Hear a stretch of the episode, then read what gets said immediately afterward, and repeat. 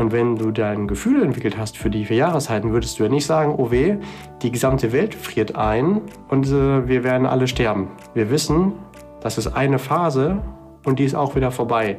Meistens ist es sogar so, dass wir im Winter, in dem Wissen, das kommt der nächste Sommer, sogar schon unseren Sommerurlaub buchen. Und genauso sollten wir es mit Geldumgang auch machen.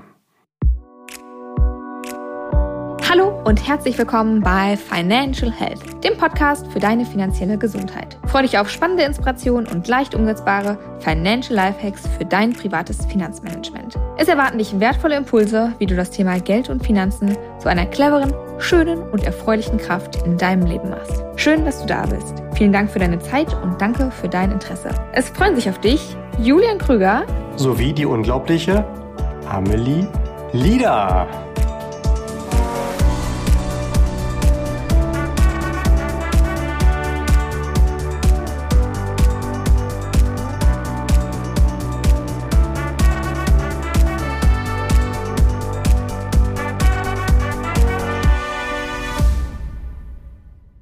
Hi Julian und hallo lieber Listener zu einer neuen Folge, in der wir wieder ein ähm, Bild mitgebracht haben, beziehungsweise Julian hat ein Bild mitgebracht, was er mir ähm, vorhin mal vorgestellt hat und das wollen wir heute mal so ein bisschen in eine ähm, hoffentlich ganz coole Folge packen.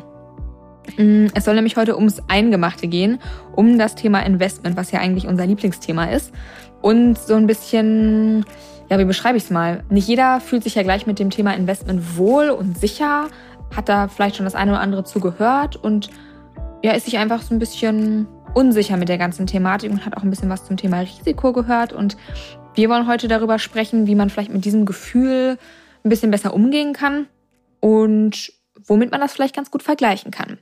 Julian, magst du mal loslegen und vielleicht auch schon mal uns dein Bild im Kopf präsentieren, was ich wieder genial finde?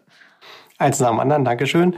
Schon mal für die Vorschusslorbeeren. Also grundsätzlich Erstmal zu der Daseinsberechtigung von Investments, also der Beteiligung am Produktivkapital der Weltwirtschaft, wie zum Beispiel das Investieren in gut gemanagte Aktieninvestmentfonds.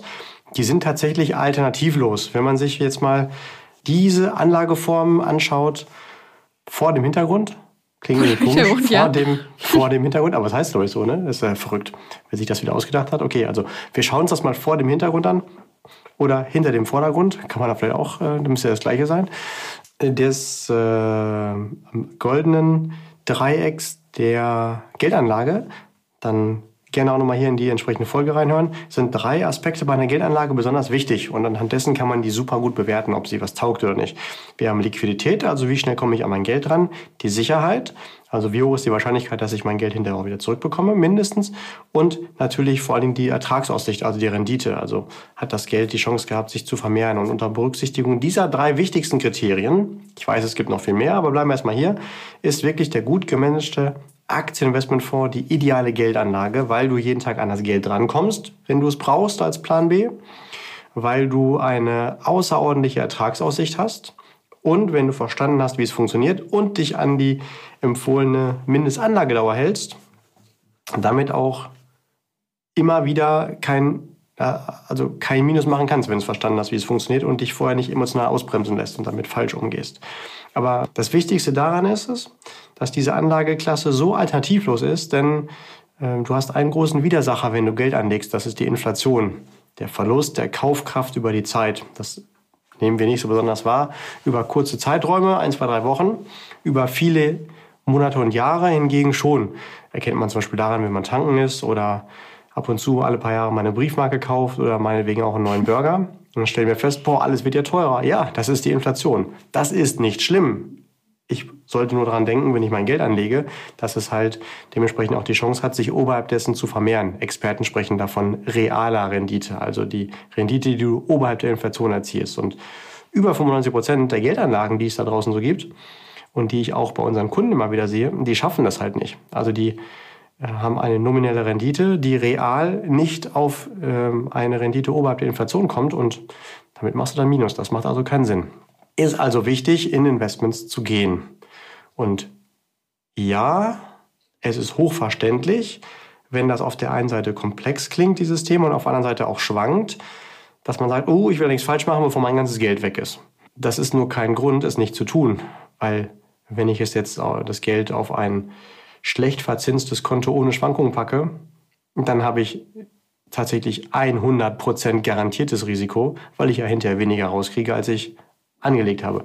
Nicht von der Zahl, aber von der Kaufkraft. Ich kann mir von dem Geld nach ein paar Jahren, wenn es unterhalb der Inflation verzinst wurde, weniger kaufen, als ich hätte kaufen können, als ich es angelegt habe. Und damit habe ich 100% das Risiko, was ich eigentlich vermeiden will.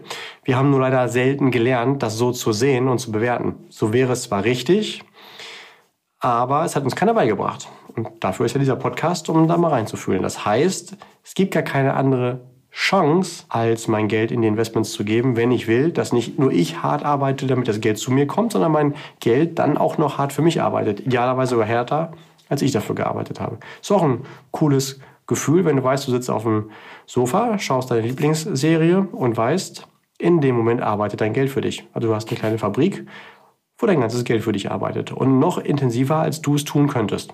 Das heißt übrigens nicht, dass du den ganzen Tag chillen sollst, aber es ist schon mal nochmal eine schöne Verstärkung. Also das darf natürlich jeder für sich Finde selbst ich auch gut. entscheiden. Wenn das dass, die äh, Pointe äh, unserer Folge ist. ja, solange dann äh, schon genug Geld da ist, was für dich arbeitet, alles fein. Solange das noch nicht der Fall ist, bietet es sich an zu arbeiten und einen Teil von dem Geld, was man dann verdient, an die Seite zu legen. Und es ähm, gibt ja auch ein schönes Sprichwort, wo wir gerade beim Schlafen sind. Das passt ganz gut dazu.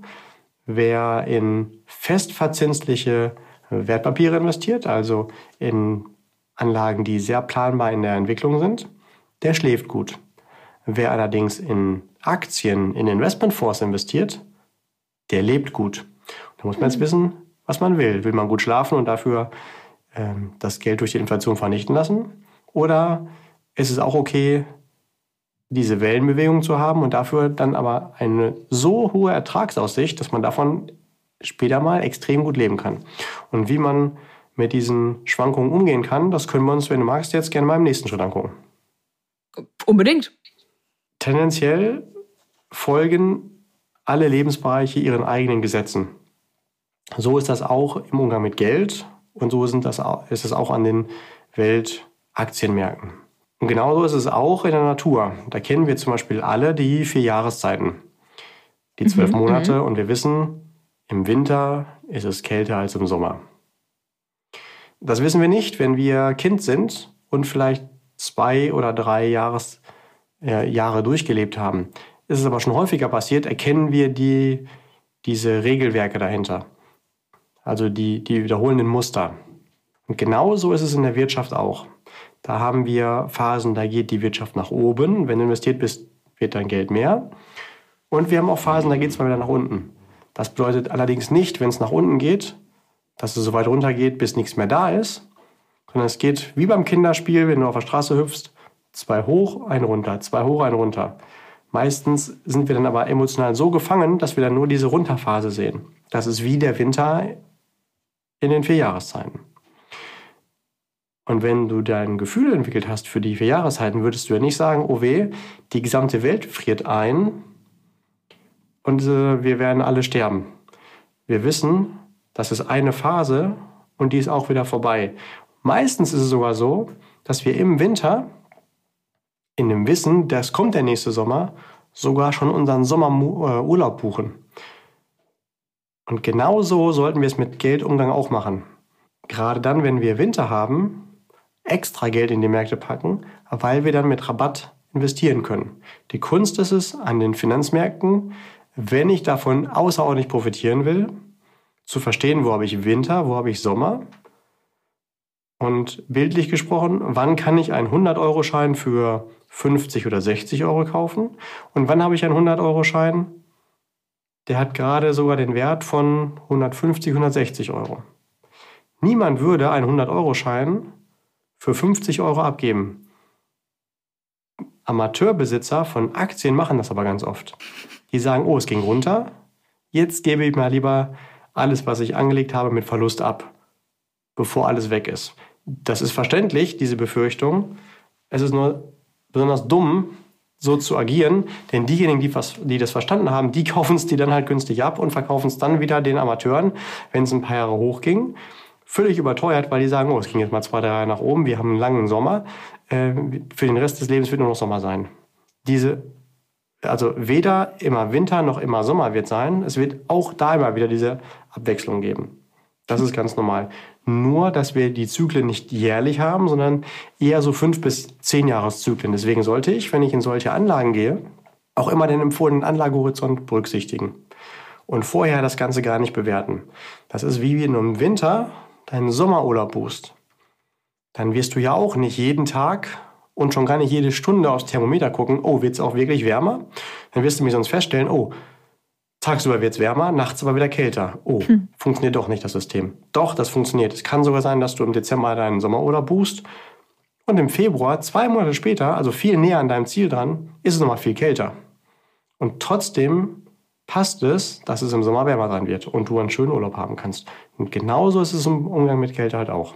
Du musst entweder verstanden haben, wie hier die Jahreszeiten funktionieren, oder einfach jemanden haben, der dich an die Hand nimmt und dir das erklärt und für dich tut.